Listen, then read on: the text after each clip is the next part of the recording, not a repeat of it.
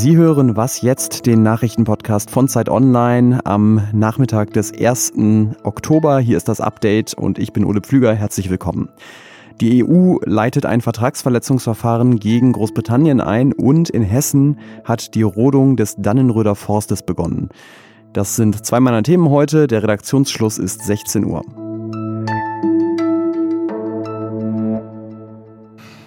This draft bill is, uh, by its very nature, a breach of the obligation of good faith laid down in the withdrawal agreement. Dieser Gesetzesentwurf verstößt klar gegen den Austrittsvertrag. Das hat die EU-Kommissionspräsidentin Ursula von der Leyen heute gesagt, und zwar über das sogenannte Binnenmarktgesetz, das das britische Unterhaus Anfang der Woche beschlossen hat. The eyes have it. The eyes der britischen Regierung ist nämlich der geplante künftige Status von Nordirland nach dem Brexit nicht recht und deswegen möchte sie da nochmal nachverhandeln. Und die EU sagt auf keinen Fall. The Commission has decided to send a letter of formal notice to the UK government. Und leitet deswegen jetzt ein Vertragsverletzungsverfahren gegen die Briten ein. This is the first step in an infringement procedure. Darüber spreche ich jetzt mit Bettina Schulz, die für Zeit Online aus Großbritannien berichtet. Hallo. Ja, hallo nach Berlin. Was ist denn das Problem der EU mit diesem Binnenmarktgesetz? Im Oktober hatte sich die EU und die Regierung ja darauf geeinigt, dass es in der irischen See eine Zollgrenze geben würde. Und das bedeutet, dass Unternehmen im Handel zum Beispiel zwischen Nordirland und Großbritannien Ausfuhrerklärungen abgeben müssen. Und das zum Beispiel soll durch das neue Gesetz gekippt werden. Wichtig ist auch, dass im Nordirland-Protokoll vereinbart wurde, dass Großbritannien alle verbotene Staatshilfe unterlässt, die den Export von Nordirland in die EU beeinflussen könnte. Und das auch, das soll mit dem neuen Gesetz ausgehebelt werden. Also dieser Gesetzesentwurf unterminiert, und zwar ganz explizit, die Austrittsvereinbarung und das Nordirland-Protokoll. Also das verstößt gegen internationales Recht und das lässt sich die EU natürlich nicht bieten.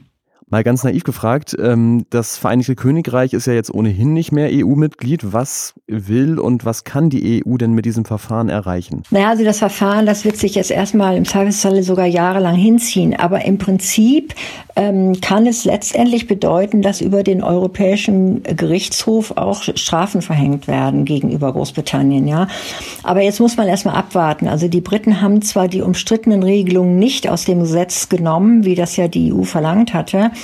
Ähm, allerdings gibt es jetzt den Zusatz, dass das britische Parlament abstimmen darf, bevor das Gesetz angewendet wird. Ja, es kann also gut sein, dass diese Regelungen später abgeändert oder gestrichen werden. Heißt das jetzt auch, dass damit ein harter Brexit am Ende wahrscheinlicher wird? Also das hat absolut für schlechte Stimmung gesorgt, ja, und hat natürlich auch gegenüber der EU äh, zu Vertrauensverlust äh, geführt. Aber beide Seiten wollen Abkommen und deshalb wird ja jetzt auch gerade weiter verhandelt. Aber ich denke mal, dass die sich annähern. Der Druck auf beiden Seiten, jetzt doch zu einem Abkommen zu kommen, ist sehr groß. Vielen Dank dir, Bettina Schulz. Bis zum nächsten Mal. Ja, alles Gute nach Berlin. Bei der Berliner Polizei sind rassistische Inhalte in einer internen Chatgruppe geteilt worden. Das ist keine alte Meldung, falls Sie das Gefühl haben, das haben Sie schon mal gehört, sondern das gleiche oder ähnliches ist in den letzten Tagen einfach schon öfter in verschiedenen Bundesländern bekannt geworden.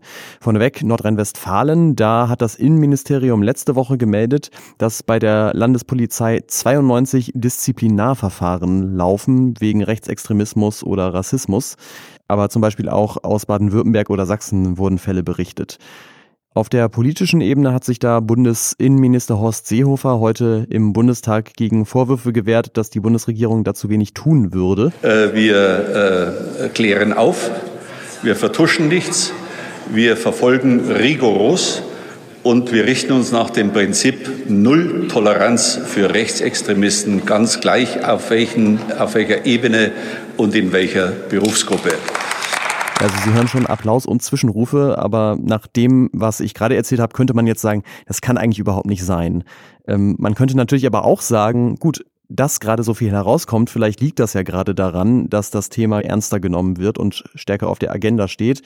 Allerdings muss man sagen, dieser Fall in Berlin, der ist nicht aufgeflogen, weil da intern ermittelt wurde, sondern diese Chatprotokolle wurden von einem Whistleblower an das ARD-Magazin Monitor weitergegeben. Nach dem Bericht hat die Berliner Polizei auf jeden Fall gehandelt. Es wurden jetzt Strafverfahren eingeleitet.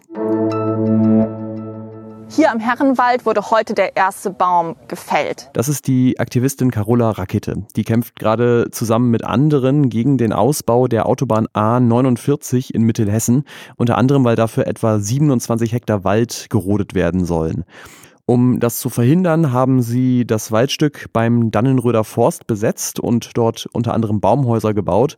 Heute sollte allerdings mit den Arbeiten begonnen werden und wie Rakete das schildert und wie auch in anderen Berichten zu lesen ist, ist das auch geschehen. Die Polizei ist mit einem Riesenaufgebot hier und hat das erste Baumhausdorf auch umstellt. Das soll um 10 Uhr schon geräumt werden. Viele Umweltschützerinnen von Fridays for Future bis zum BUND halten das Projekt für überholt und nicht mehr zeitgemäß. Und die Befürworterinnen argumentieren unter anderem mit weniger Verkehrslärm, den es in den Dörfern dadurch geben würde. Aber die Aktivisten wollen natürlich auch in den nächsten Wochen weiter protestieren. Was noch? Das ist doch echt mal ein Geburtstag, wie man ihn sich wünscht. Vor 50 Jahren wurde in Deutschland die erste Tiefkühlpizza auf den Markt geworfen. Und ich mache jetzt mal keine Werbung für den Hersteller, weil es dem wahrscheinlich sowieso ganz gut geht. Denn die Tiefkühlpizza ist einer der großen Gewinner der Corona-Krise. Sieben Prozent mehr davon sind im ersten Halbjahr 2020 verkauft worden. Und ich habe da definitiv auch zu beigetragen, weil hier im Homeoffice, gerade wenn man jetzt so das Update produziert, da ist eh nicht so viel Zeit für eine Mittagspause und dann geht fast nichts schneller als so eine Tiefkühlpizza. Also herzlichen Glückwunsch. Die erste Sorte von 1970, die hieß übrigens Alla Romana und darauf waren Mortadella, Mozzarella, Tomate und Paprika. Und das war das Update für heute, die drittletzte Sendung der Woche. Wir freuen uns über Post an wasjetzt.zeit.de, elektronische Post natürlich. Danke fürs Zuhören. Ich bin Ole Pflüger. Bis zum nächsten Mal.